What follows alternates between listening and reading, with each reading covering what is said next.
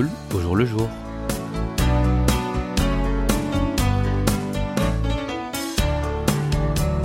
Bonsoir à toutes et à tous, ravi de vous retrouver pour cette nouvelle édition de votre magazine Séoul au jour le jour. En raison de la guerre en Ukraine, la Corée du Sud connaît également une hausse importante des prix de l'énergie. Malgré le bouclier tarifaire mis en place par le gouvernement, certains ménages s'abstiennent d'en bénéficier.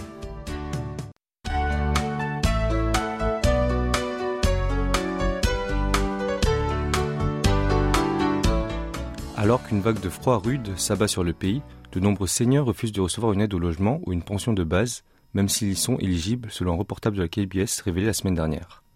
Chaque matin, une fonctionnaire locale rend visite à un homme âgé de 70 ans vivant seul dans certains quartiers de Séoul.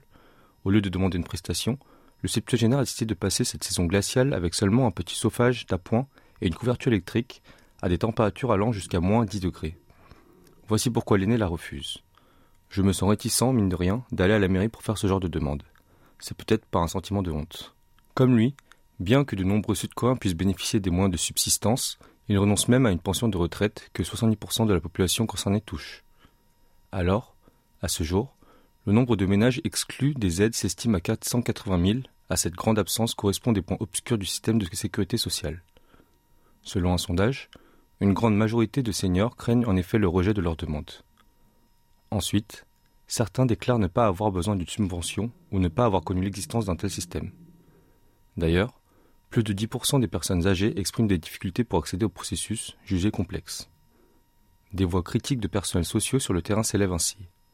Une surveillance à long terme devrait être aussi rassurée par la suite à la recherche de personnes vivant en dessous du seuil de pauvreté. Il est également impératif de trouver une solution aux difficultés d'accès à l'aide sociale.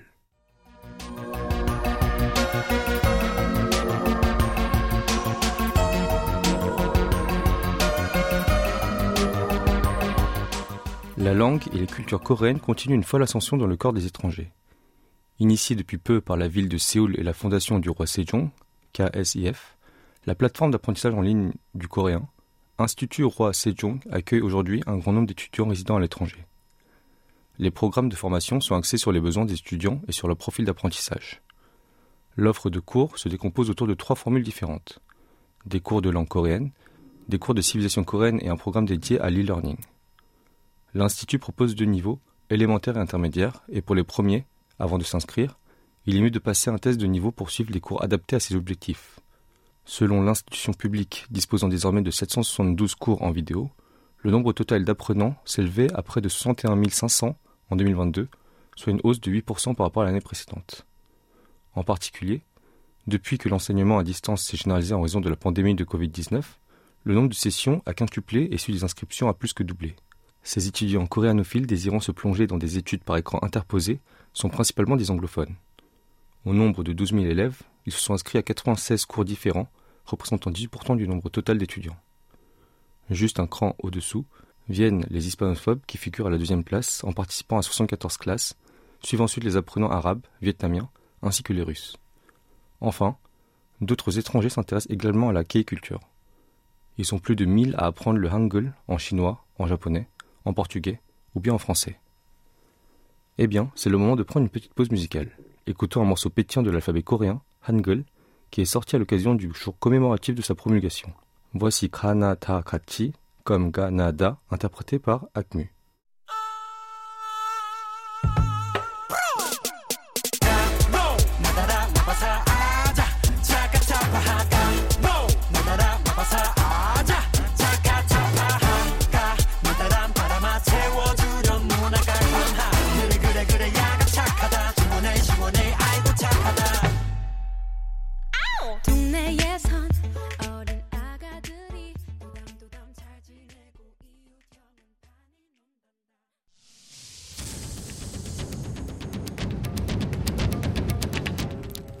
Avez aimé, vous avez détesté, vous avez adoré. Faites-nous part de vos réactions en nous écrivant à french.kbs.co.kr.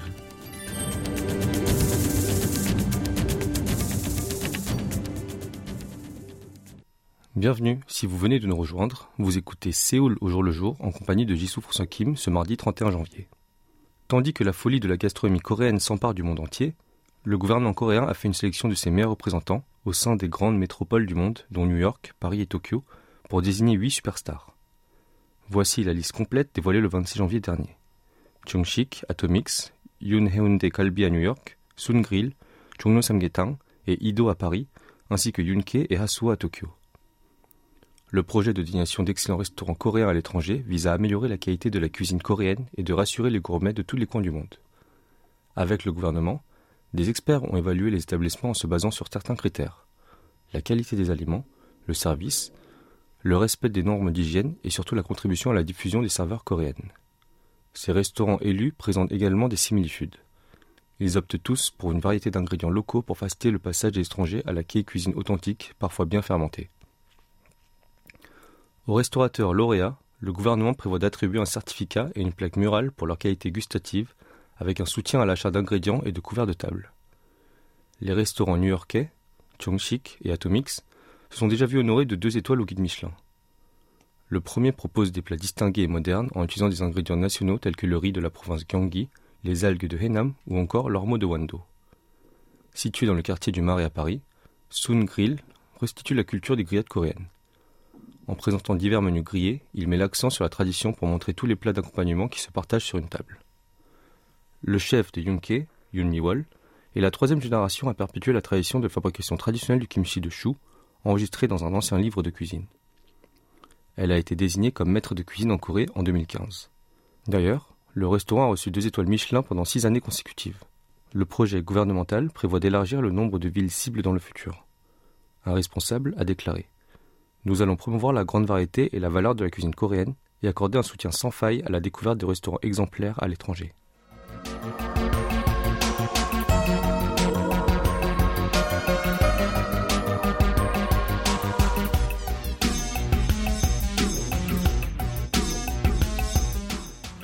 Quand on partage un repas, on a l'impression de recevoir 10 en retour. C'est ce qu'a déclaré Kim Myung-suk, le propriétaire d'un restaurant sino-coréen à Séoul, lors d'une interview avec l'agence de presse sud-coréenne Yonhap.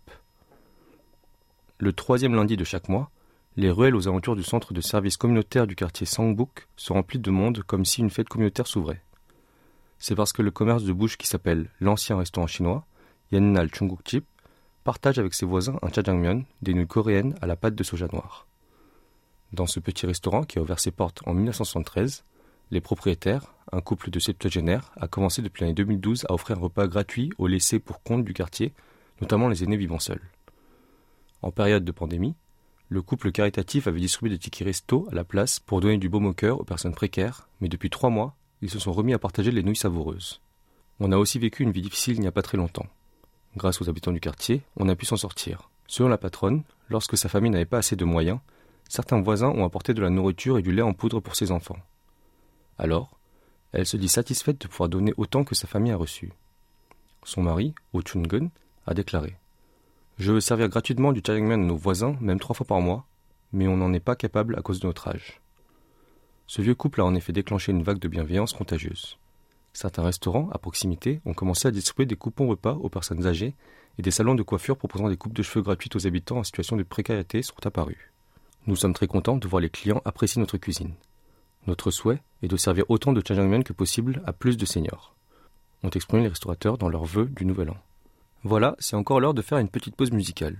Nous vous proposons d'écouter la chanson de Uju Sonia, Iroke Piol, 100 millions d'étoiles.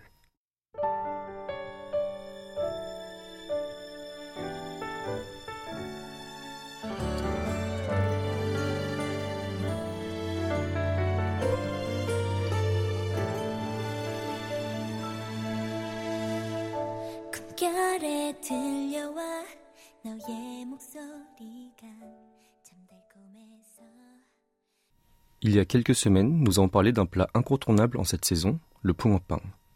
Aujourd'hui, un autre snack d'hiver du pays du matin clair crée la controverse. L'omouk, une brochette de gâteau de poisson qui se vend également dans les rues.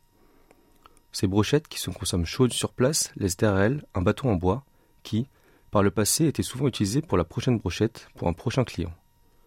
Depuis la prise de conscience et les mises en garde d'hygiène qui se sont acquises avec la montée du Covid-19, beaucoup de clients ont commencé à trouver ces manières très peu hygiéniques, en particulier pour les choses qui touchent la bouche, telles que les bâtons réutilisés des brochettes. Certains étaient même tellement utilisés qu'elles étaient noircies par la crasse et le feu.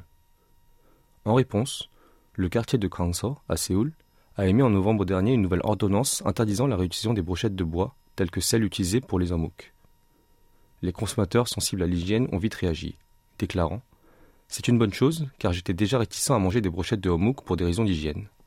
Ou encore Les baguettes en bois sont bien jetables, alors pourquoi les brochettes de homouk sont-elles réutilisées?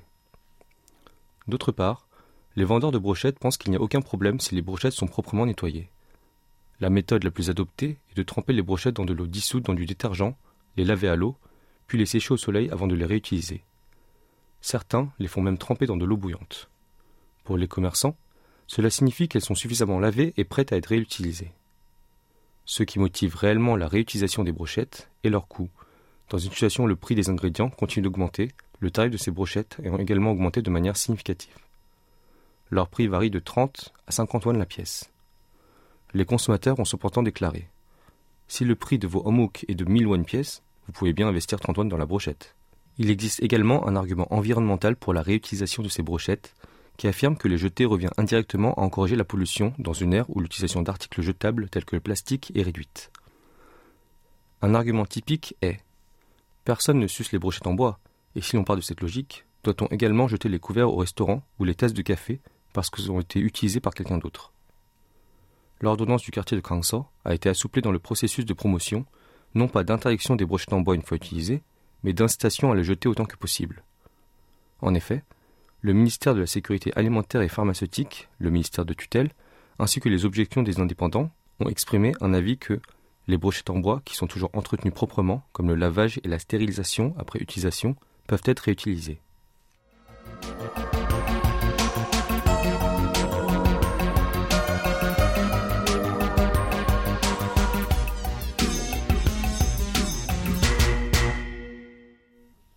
Récemment, le nom de l'appartement a été ajouté à la marque de l'entreprise de construction, au nom de la région, à une langue étrangère représentant l'environnement de la localisation et à un mot-clé d'appel. En Corée du Sud, tous les appartements ont un nom spécifique qui les désigne.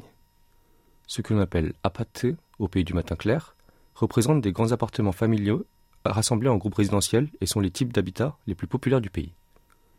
Ces noms sont devenus récemment de plus en plus longs, le record étant détenu par un appart dans la ville de Naju, dans la province de Cholla du Sud s'appelant Gwangju Jeonnam Gongdong Hyokshin Doshi, Bikaram, Taebang Elium, Royal County, Ilcha soit Gwangju Cité, Bikaram, Taebang, Elium, Royal County, Phase 1 et 2 de la ville co-innovative de Cholla du Sud, Gwangju. Le nom comporte en tout 25 caractères et signifie que la construction Taebang est un immeuble d'appartement dans le village de Pitkaram, une ville de co-innovation à Gwangju et dans la province de Cholla du Sud. Helium est le nom de la marque d'appartement de Taebang Construction et Royal County signifie littéralement le domaine de la famille royale. Selon le gouvernement métropolitain de Séoul, les noms d'appart étaient surtout composés tout simplement avec le nom de la région et le nom de l'entreprise de construction dans les années 90, Apkujang Hyundai Apartment en étant un bon exemple. Ensuite, au début des années 2000, alors que la reconstruction des appartements battait son plein, ils ont commencé à utiliser des langues étrangères pour nommer leurs appartements. Ce fut d'abord surtout des mots anglais qui étaient utilisés comme state, park ou castle, et ensuite des mots suédois ou français ont commencé à être utilisés. Par exemple, Forena de Hanwha Engineering and Construction signifie se connecter et se réunir en suédois. Selon Real Estate Info, une société de recherche d'informations immobilières, le nombre moyen de lettres dans les noms d'appartements vendus à l'échelle nationale en 2019 était de 9,84 caractères, soit plus du double du nombre de 4,2 caractères dans les années 90. Le nom des appartes est d'autant plus important qu'il peut donner à ces lieux résidentiels une image de luxe, certains habitants demandant d'y ajouter des mots anglais ou qui sonnent fastueux, en espérant faire monter le prix de leur immobilier. C'est cette tendance à vouloir rajouter des mots pour montrer que l'appartement est mieux que les autres qui fait que l'on arrive aujourd'hui à des noms dépassant les 20 caractères. Cependant, cela fait aussi que le nom des appartes commence à être difficile à comprendre et perd de tout leur sens. Certains disent qu'il est même difficile pour les membres de la famille de venir les visiter parce qu'il n'est pas facile de mémoriser ces noms trop longs. Il existait même une blague qui dit que l'on fait exprès de choisir un appartement comportant un long nom pour éviter de recevoir ses beaux-parents. Avant de retrouver Elodie Stanislas pour Carte postale, nous vous proposons d'écouter une chanson à jeu de mots d'un trio féminin, Orange Caramel, intitulée Catalina.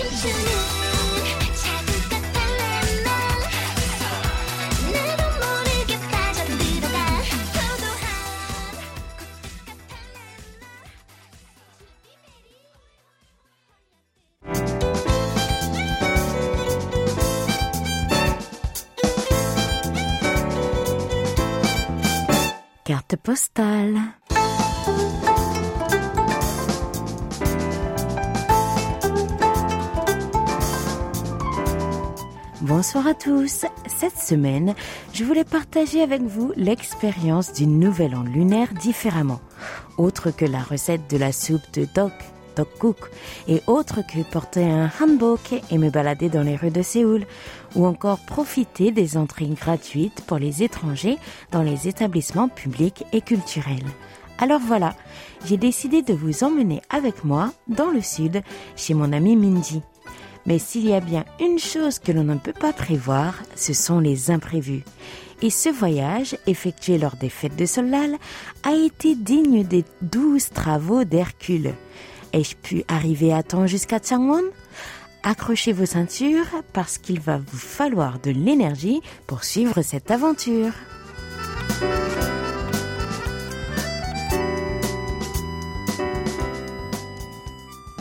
J'avais d'abord l'intention de partir le vendredi soir, le 20 janvier donc, pensant intelligent d'éviter la folie du week-end.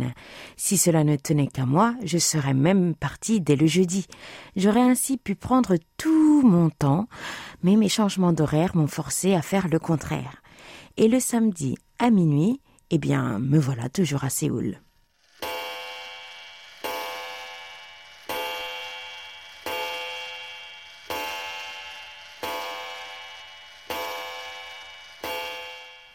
Fatiguée, je me dis tout de même que je ne devrais pas dormir et décide de partir dans la nuit.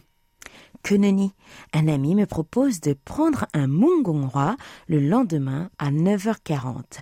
C'est un train un petit peu plus lent, enfin un petit peu beaucoup plus lent que le KTX. Après avoir dormi quelques heures, je me suis donc réveillée pour me rendre à la gare. À la veille de Solal, il n'y avait que très peu de taxis et le seul que j'ai pu trouver a été raflé sous le nez par une jeune femme. Hum. J'habite à 15 minutes de la gare. J'avais donc le temps et l'espoir. Mais à 9h30, je savais déjà que j'avais raté mon train et qu'il n'y avait plus d'espoir. Je me suis donc fait rembourser mon billet en ligne. En regardant sur l'application de la compagnie ferroviaire, je découvre qu'il y a un autre train partant à 10 heures. Sachant que je me rends dans la ville de Changwon et que tous les trains ne vont pas à cette ville du sud-est, même si tous les chemins mènent à Rome, là encore, faute de taxi, je finis par monter dans un bus et me rendre tout de même jusqu'à la gare. Qui ne tente rien n'a rien.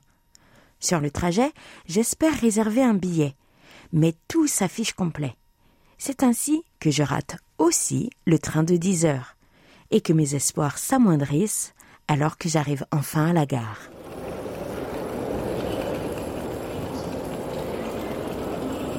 J'ai eu un ticket, j'ai eu un ticket, j'ai eu, j'ai eu, j'ai un ticket. La foule se bouscule, les gens courent dans tous les sens, tous les trains s'affichent complets. Je décide de me renseigner pour voir si je peux voyager debout, et je me rends au guichet. Bonjour, auriez-vous par hasard un ticket debout pour le train de 10h14 ou celui de 10h26 pour Busan? demandai-je à l'hôtesse d'un air désespéré et la voix haletante. C'est là qu'elle me répondit. Oh, mais j'ai une dernière place assise pour le train de 10h14. Eureka Je suis sauvée. J'espérais au moins voyager debout, j'allais pouvoir m'installer et dormir tranquillement. Et oui, vous avez bien entendu, j'ai bien dit Busan, parce que c'est à une heure de route et moins de cinq euros de trajet de Changwon, ma destination finale. Puisque cette dernière est moins desservie que la ville de Busan, j'ai décidé de me rendre dans la seconde plus grande ville de la Corée du Sud, elle, extrêmement bien desservie et puis de prendre un bus pour me rendre à mon objectif final. Et voilà le sort qui est réservé à ceux qui partent à la dernière minute lors des vacances du Nouvel An lunaire au pays du matin clair.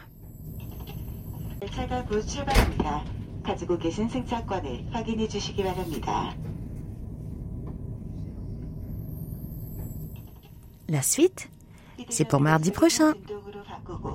통화를 할 때에는 객실방 통로를 이용하시기 바랍니다.